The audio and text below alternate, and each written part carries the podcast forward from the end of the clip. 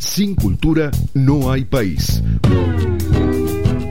Porque todo es cultura y porque somos radio. Radio Cultura 979. 30 años.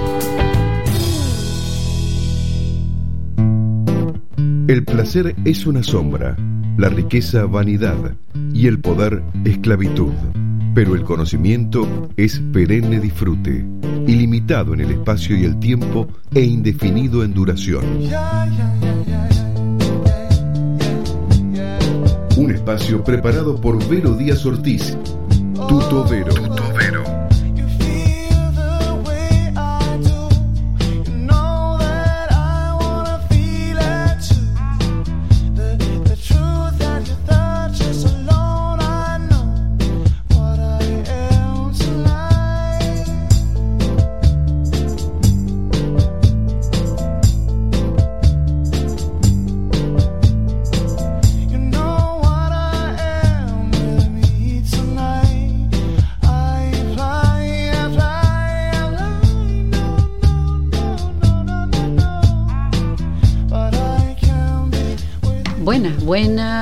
Estamos en otra edición de Tutovero en este miércoles eh, lluvioso, frío. quiere salir el sol, entra, sale, pero bueno, es un día muy, muy frío. Yo la verdad que salí media desabrigada, pero eh, como siempre, eh, el calor lo vamos poniendo acá en Tutovero. Soy Verónica Díaz Ortiz y hoy tenemos un invitado muy especial. Vamos a hablar de temas muy interesantes acerca de los temas de las Fuerzas Armadas y la seguridad de nuestro país.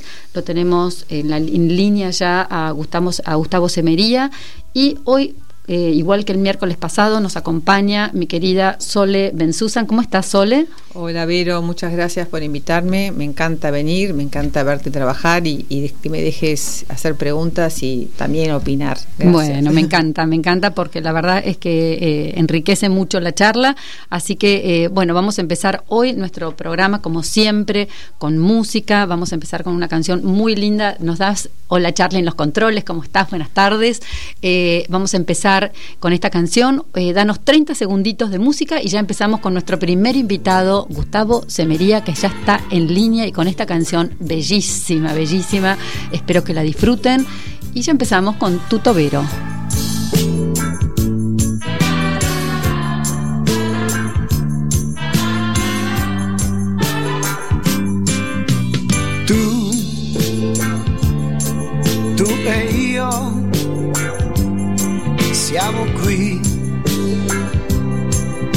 da te, lo sa il perché, io non lo so, ma tu, tu non lo dici, metti su un disco, ma io non capisco che strana musica sia. Tanti violini lontani, lontani, che fanno malinconia. Sei tu che mai voluto. Ay, qué canción más linda. Siamo, siamo, siamo, tutto qui. Siamo tutto qui. Siamo tutto qui con sí. que si viene una ola polar, está nevando copiosamente en el sur, así que todo ese frío está viniendo para aquí. Bueno, abríguense, ya saben, todos los que están en la calle, abríguense. Y bueno, lo tenemos a Gustavo en línea. Hola Gustavo. Hola, ¿qué tal Verónica? ¿Cómo te va? ¿Cómo estás Gustavo Semería? Un gusto enorme tenerte en tu tobero. No, el gusto es mío, por favor, al contrario. Bueno, me alegro mucho. Acá estoy con Sole Bensusan, que te la presento. Hola, ¿qué tal, Gustavo? ¿Qué decís? ¿Cómo estás, Sole? Encantado. A Sole la escucho bien, fuerte y claro. A vos te escucho un poquito más medio bajo. Ah, mira vos, mira vos. Bueno, bueno, esperemos que... A ver, ahí, mejoro. ¿Ahí te mejora? ahí está. Buenísimo, buenísimo. Gustavo, eh, me gustaría que para nuestros oyentes, eh, creo que nadie mejor que vos para presentarte, contá un poquito cuál es tu expertise con respecto a todo el tema de relaciones internacionales y con todo el tema de seguridad y Fuerzas Armadas. Así es un, un minutito como como para ya entrar en tema y, ahí, bueno, ya te vamos a, hacer algunas preguntas. Bueno, este, eh, yo fui oficial del ejército, egresado en el año 1992 del arma de infantería, el colegio militar. También fui cadete del Liceo Militar General Paz. Eh, estuve varios años sirviendo como oficial, estuve en, West Point, en la Academia de Estados Unidos, estuve también en la isla de Chipre como casco azul durante un año en la Oficina de Asuntos Humanitarios. Después este, dejé el ejército, me dediqué a la actividad civil eh, soy licenciado en Relaciones Internacionales, carrera que cursé en la entonces Escuela Superior de Guerra o Instituto de Enseñanza Superior del Ejército. También soy abogado, este, profesor en Ciencias Sociales, otra carrera que cursé. Y, bueno, y también tengo una diplomatura en Seguridad Humana y Desarrollo Sostenible de Lucema. Y dirijo un centro de estudios que se llama Visión 21. Claro que se especializa en temáticas de geopolítica, eh, seguridad y defensa. Y bueno, a partir de allí eh, sigo con mucho interés todos estos asuntos que siempre me han este, apasionado. Exacto. Y, bueno, y ahí lo que te puedo decir a grandes rasgos. Fenómeno. Mira, eh, yo cuando, cuando eh, empezó este, este, año, sobre todo, una de las cosas que me propuse, digamos, en Tutovero es empezar a, a, investigar algunos temas que tienen que ver con aquellos temas que están rezagados en, en, cuanto a, la opinión pública, aquellos temas que por distintos motivos han sido como, es como que, como que nadie se anima a hablar, ¿no? o unos no, no hablan, el otro, el otro no quiere opinar, eh, no lo quiere, no se toma como, no está dentro de las agendas políticas. Eh, en, la opinión pública en general. Y, es, comprensible porque, bueno, eh, digamos, eh, hemos pasado momentos difíciles en el país, pero a mí, digamos, de lo particular, una de las cosas que me vengo preguntando y diciendo, bueno, a ver, tenemos que empezar ya a separar un hecho puntual que, que, tuvimos histórico en los años 70 con la realidad de que un país un país y sobre todo un país moderno tiene que tener su defensa, tiene que tener unas fuerzas armadas eh, modernas y, y, vos cómo te imaginás eh, eh, con todo lo que conoces y con, cómo primero contarle un poco a nuestra audiencia qué hacia dónde está cómo está ubicada la Argentina en este momento técnicamente en, en, términos de defensa. Bueno, mira, acá hay un tema histórico, ¿no? en la Argentina las Fuerzas Armadas tuvieron una gravitación exorbitante, ya desde el siglo XIX en tiempo de la independencia, después en las guerras interiores, después en la guerra del Paraguay, este, a partir de 1901 con la ley Richieri y la incorporación del servicio militar obligatorio, que este, reclutaba a gran parte de, de la juventud. Eh, y los hacía pasar por las filas del ejército y duró hasta el año 96. Sí. Eh, y en ese interín del siglo XX, la, la preponderancia que tuvieron las Fuerzas Armadas al eh, inmiscuirse en la política. Un tema que sería muy largo analizar. Este, después prosiguió eso en los años 70 con el conflicto interno que hubo en la Argentina, un, conflicto armado no internacional, según la categorización del derecho internacional. Y eso, bueno, generó eh, muchos costos para las Fuerzas Armadas, eh, y bueno, eh, a partir de, culmina ese, ese, ciclo histórico tan largo, culmina con la derrota en la guerra de Malvinas hmm.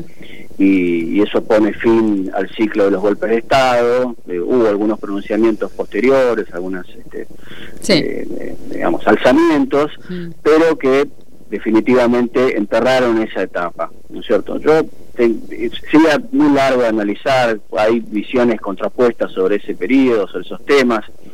Lo que yo creo es que hay que mirar para adelante, ¿no? Que ya toda esa etapa está terminada y que las Fuerzas Armadas han pasado por un purgatorio muy largo, eh, merecido o inmerecido, de acuerdo de la perspectiva a la cual se lo aborde el tema, pero la realidad es que desde el año 83 hasta, hasta hoy, hasta el presente, han pasado muchos años y las Fuerzas Armadas han estado este, eh, castigadas, otorgando una larga pena social, eh, ha sido este, Sí, pero una, una pena social, una pena social que en definitiva fue, digamos, el resultado hoy es que está en, detrimento de, de, la gente, de nosotros, de nuestra seguridad, ¿no? Bueno, porque el que termina pagando esas consecuencias es el país en su conjunto. Es decir, no, no hay país en el concierto internacional que se precie o que quiera tener un rol relevante o que quiera tener algo que decir frente al mundo que carezca de fuerzas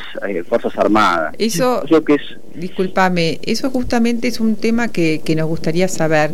¿Cómo están organizadas o instaladas las fuerzas armadas en el mundo, en los países mm, que, conocidos por nosotros, o sea, que aliados? Y, mira, eh, en la región, por lo pronto, eh, Brasil tiene las fuerzas armadas más poderosas, con un presupuesto muy elevado eh, tienen equipamiento moderno, tienen altos niveles de instrucción, eh, bueno, es una potencia militar Brasil, sin duda. Chile, en proporción a su territorio, también lo es. Eh, este, y, si nos vamos más allá a, Europa, bueno, dentro del marco de, la OTAN, las Fuerzas Armadas Europeas, Francia a la cabeza, seguida por el Reino Unido, son grados grandes potencias militares. Eh, Estados Unidos está reclamando a los países europeos, porque bueno, Estados Unidos ejerció una especie de protectorado a través de la OTAN desde, el fin de la Segunda Guerra Mundial hasta el presente, aportando bases militares, presupuesto, armamento, etcétera, a Europa. Ahora Trump les ha dicho, bueno, que llegó la hora de que también ellos lleguen a los niveles presupuestarios y, aporten a la defensa de sus propios países, al, cercano al, al estándar del 2%, dos puntos del PBI este, la Argentina, bueno, un estándar internacional que se toma que es este, dos puntos del PBI. ¿no? ¿Nosotros en cuánto estamos en este momento? ¿0.5? Estamos en el 0.8. Ah. Estamos, en el, estamos en el 0.8. Prácticamente vos pensás que del presupuesto militar cerca del 90% del presupuesto se va en el pago de salarios, que lo que resta para equipamiento y para actividades operativas es prácticamente ínfimo, claro. cierto? Este, entonces, bueno, tenemos Fuerzas Armadas completamente debilitadas, tenemos una estructura, las Fuerzas Armadas, el ejército principalmente, tuvo una distribución territorial de tipo colonial, que empezó a principios del siglo XX, eh, la idea de ocupar los territorios vacíos. Así nacieron muchas eh, ciudades y pueblos del interior, incluso en la Patagonia, en lugares remotos, que cuya vida empezó a funcionar alrededor de los cuarteles. Es decir, que el ejército tenía una función eh, civilizatoria, llamémosle, claro, los fortines en su momento. Claro, pero primeramente la de los fortines en, la, avanzada contra el malón, contra los malones, y a medida que se fue este, conquistando el territorio patagónico, integrándose a la nación, se fueron eh, eh, estableciendo cuarteles militares y en el siglo XX ya decididamente prácticamente todos los confines del territorio argentino de Ushuaia y La Quiaca tienen eh, cuarteles cercanos a la frontera, ¿verdad? Y eso tuvo un fin, como te digo, civilizatorio, educativo, económico, este, pero bueno, y, un ejército pensado para, para una cantidad de efectivos muy superior, un ejército para 150.000, 200.000 hombres, ¿no? Este, y bueno, hoy tenemos un número muy inferior a ese. Entonces, ¿qué ocurre? Ha quedado toda una estructura enorme de grandes cuarteles diseminados que son muy caros de mantener, son viejos, ¿no es cierto?, que requieren mucho dinero de mantenimiento, subocupados, están ocupados a un tercio o menos de, su capacidad. Y, bueno, nadie le ha puesto todavía a este asunto, nadie le ha puesto el cascabel al gato desde, el año 83 a esta parte. Vos pensás que después de la caída del muro de Berlín se produce una crisis a nivel global sobre el, el, empleo de las Fuerzas Armadas, es decir, se, se desdibuja porque ya desaparecen los conflictos interestatales. Las Fuerzas Armadas que nosotros conocimos eh, provienen de la época de la época de, este, de la paz de Westfalia, en 1648, cuando se organizan los estados nacionales. Eh, digamos que parte del Estado Nacional, la columna vertebral, eh, fue constituida por las Fuerzas Armadas, por los ejércitos. eso dura hasta la caída del muro de Berlín. A partir de allí los conflictos entre estados, que fueron los, conflictos que rigieron el mundo durante esos siglos, han tendido a desaparecer. Aparecieron otros actores no estatales, ¿verdad? Este, eh, eh, bandas criminales, narcoterrorismo, narcotraficantes, tratantes de personas, o sea, otros tipos de amenazas de tipo criminal Eh, y ya las guerras interestatales perdieron, este, perdieron terreno producto de que en general los sistemas democráticos que rigen eh, en gran parte del mundo hacen difícil la declaración y las invasiones. Nosotros pensamos que en general eh, las invasiones militares este, eh, son o eran llevadas adelante en general por dictaduras. Claro. sí. Sí, una y entonces, siguiendo un poco lo que estás diciendo vos, que me parece súper interesante, ¿cómo es hoy unas fuerzas armadas eh, modernas. ¿Cómo, qué son hoy las fuerzas armadas en, el mundo? No, y además, ¿cómo eso, para, eh, perdón, para complementar lo que dice Sole, para que la, sigas la, la, lo que, lo, pregunta, la pregunta eh, contanos cómo vos ¿Qué, harías, qué cosas harías para la Argentina, para modernizar las Fuerzas Armadas y que no sea una cuestión tan, quizás de cuantitativa de gente, sino más bien de calidad en cuanto a tecnología y todo eso, ¿no?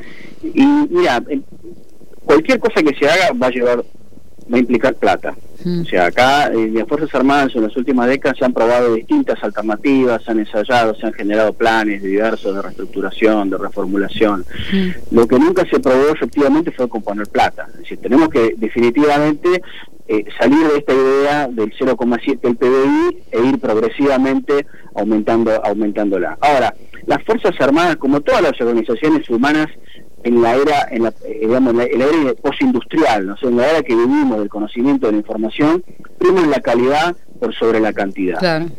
Entonces, eh, digamos, eh, a lo que tenemos que tender es a un equipamiento moderno. Primero tenemos que dimensionar para qué queremos las Fuerzas Armadas, punto número uno, cosa que todavía no está clara.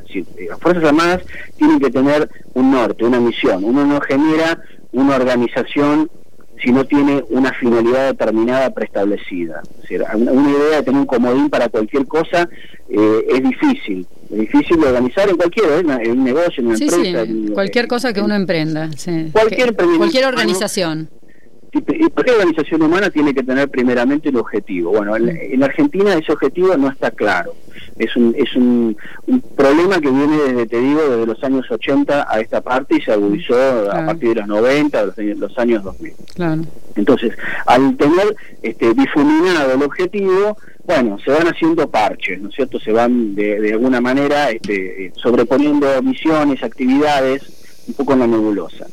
Eh, en segundo término, pensar de que eh, en el mundo en el que vivimos, eh, en el nuevo tipo de guerra hacia la que vamos, que es la guerra de información, la guerra cibernética, la, guerra de, este, de, híbridos, llamadas híbridas o de cuarta generación, que son guerras muy confusas, que no son guerras de ejércitos contra ejércitos, sino que son guerras de ejércitos entre la gente, con actores no estatales, con enemigos difusos, digamos, eh, necesitas tener eh, un alto nivel profesional, hacer primar claramente la calidad sobre la cantidad, tenés que tener un reclutamiento muy selectivo.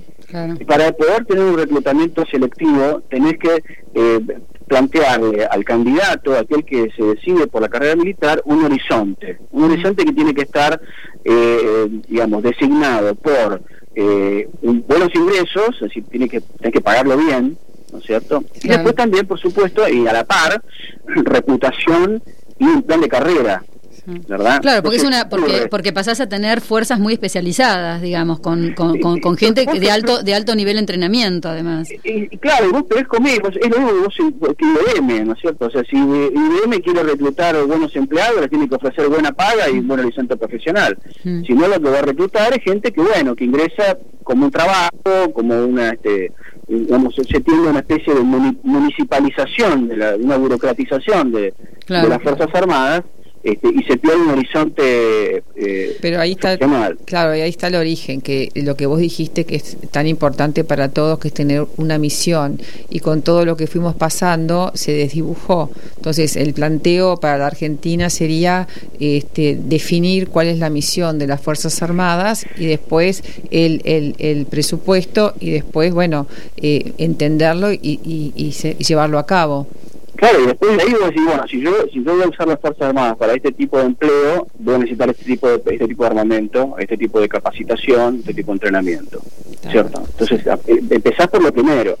En Argentina no tiene, en Argentina tiene, tiene un tema con las Fuerzas Armadas que viene de los años desde la recuperación de la democracia, ¿no? que son dos leyes, la ley de defensa nacional y la ley de seguridad interior, que han establecido una división tabicada e insalvable entre la defensa nacional y las tareas policiales o tareas de seguridad interior. y esto, bueno, en el mundo prácticamente no existe esta división, ¿no? Es anacrónica, porque implica tener eh, al Estado atado de manos, eh, este, porque bueno, tiene todo un elemento eh, militar muy costoso que en el caso argentino está previsto para ser empleado únicamente en el caso de que otro Estado ataque al país con sus fuerzas armadas.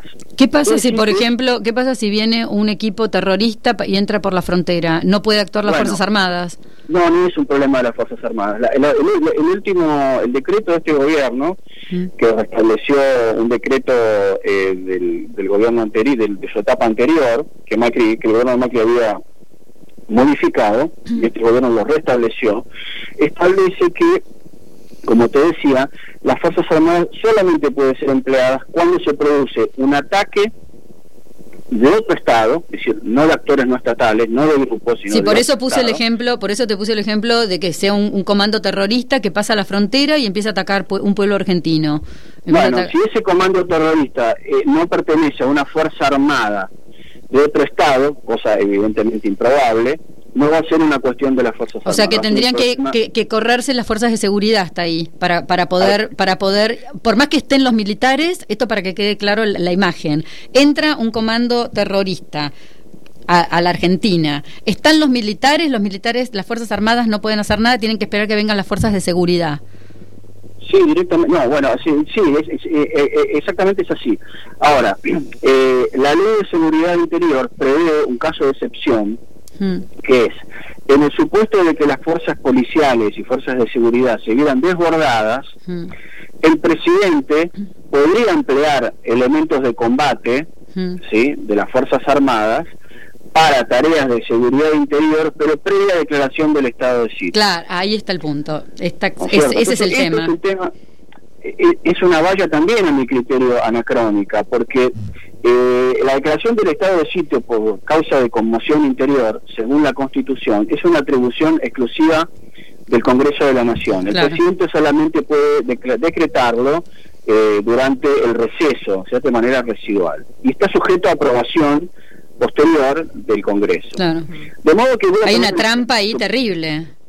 Y es una valla, pero pongo un ejemplo extremo, ¿no? Supongamos que eh, se produce un desborde de una conmoción interior por alguna razón, y el presidente necesita echar mano a las Fuerzas Armadas. Bueno, y, supongamos que ese presidente tiene el Congreso en contra. ¿Sí? Bueno, simplemente mm, el, desborde, si el Congreso eh, que está que es opositor al presidente, cualquiera sea el signo de este u otro, sí, sí, actual Sí, estamos hablando en general, sí el Congreso no le diera la veña para este, eh, declarar el estado de sitio, el presidente no podría emplear a los elementos de combate de las Fuerzas Armadas. Y la conmoción interior, bueno, seguiría su curso. Te doy un ejemplo. En el caso de Chile, el año pasado, cuando fue la conmoción, el problema... Tuvieron un, un problema parecido. Bueno, ahí está el caso. Este, empezó con el tema del boleto de los boletos del metro, el aumento del boleto Del, subterráneo en Santiago de Chile. no pudo las, fuerzas, las fuerzas de seguridad se vieron sobrepasadas en menos de ocho horas. Y, el presidente empleó al ejército y a la armada. ¿no? para poder mantener el orden, mm. dentro del país. Eh, bueno, eso en la Argentina probablemente si el Congreso eh, fuera opositor al presidente en ese momento y no declarara, no, no se viniera a declarar el estado de sitio, ocurriría que eh, las fuerzas de seguridad se verían sobrepasadas y nadie pondría freno a los destrozos, a los desmanes y, al, y al caos que ese tipo de situaciones generan. Claro. Vamos a otro ejemplo, Estados Unidos con las recientes manifestaciones. El presidente Trump invocó un acta de 1807 y movilizó a las Fuerzas Armadas, ¿no es cierto?, para preservar edificios públicos. quiere decir que eh, en, general en el mundo eh, la, idea del empleo militar ha variado y tranquilamente es una herramienta que el Estado cuenta. ¿Y por qué? ¿Y, cuál es, el, y cuál es la, implicancia? O sea, ¿en qué, ¿Qué es lo que pasa por la cabeza, digamos, de, la, de quienes vuelven a tener, a, traer para atrás de nuevo esta, toda esta, estas, eh, estos artículos de la ley donde, donde queda trabado este tema de la imposibilidad de usar las Fuerzas Armadas para temas de interior? Bueno, yo creo que hay un prejuicio ideológico, Ajá. ¿verdad? La idea de que eh, como las Fuerzas Armadas tuvieron una historia de intervención interior, y, particularmente durante los años 70 las Fuerzas Armadas reprimieron a la, al accionar subversivo y lo vencieron, más allá de que podamos este, discutir y criticar los métodos con lo que se hizo, pero la realidad es que en, muy poco tiempo las Fuerzas Armadas derrotaron a, la subversión. Eh, bueno, yo creo que si que, digamos quienes hoy de alguna manera se alinean ideológicamente o reivindican ese pasado subversivo tienen una aprehensión a que las fuerzas armadas puedan ser vueltas a emplear en una circunstancia similar ¿no es cierto? yo puedo pensar dos dos este sospechar dos eh, actitudes una que sea de buena fe ¿no es cierto? Que obren de buena fe y digan, nosotros queremos que las Fuerzas Armadas se preserven y no tengan que pasar por esta horrible experiencia de tener que involucrarse en, tareas de este tipo, ¿no es cierto? Por un lado. Después también puedo sospechar la mala fe, que sería si yo pensara que eh, si yo fuera eh, yo tuviera yo fuera subversivo fuera este, este tuviera ideas revolucionarias y diría bueno este, mantengamos esta ley tabicada de modo que si a mí el día de mañana se me ocurre alzarme y llevar adelante una revolución, una revuelta, como por ejemplo en el caso chileno, el Estado argentino no me pueda reprimir.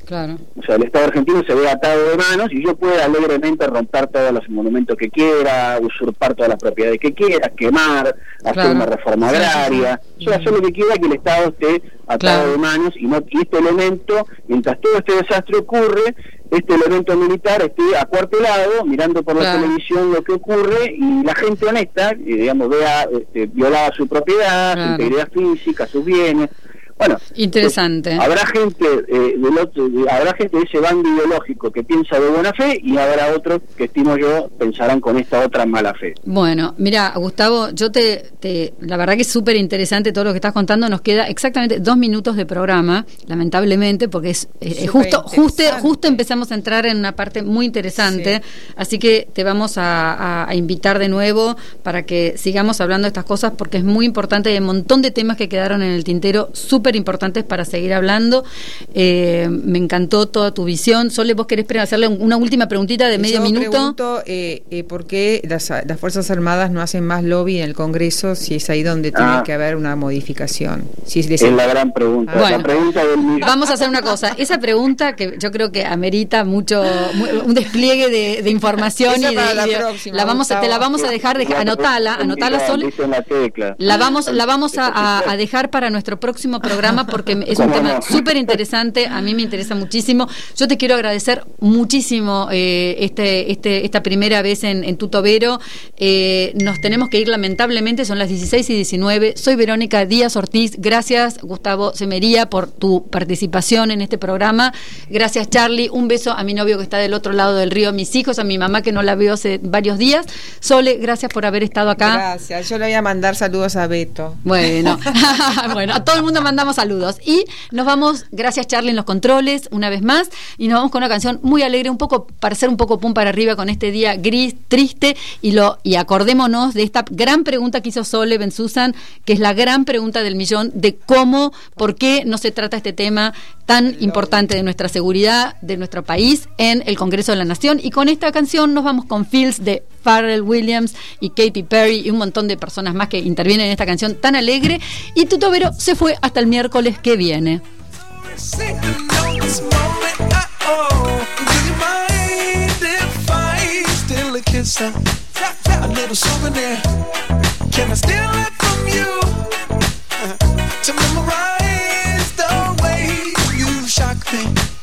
The way you move here. Just wanna feel it from you.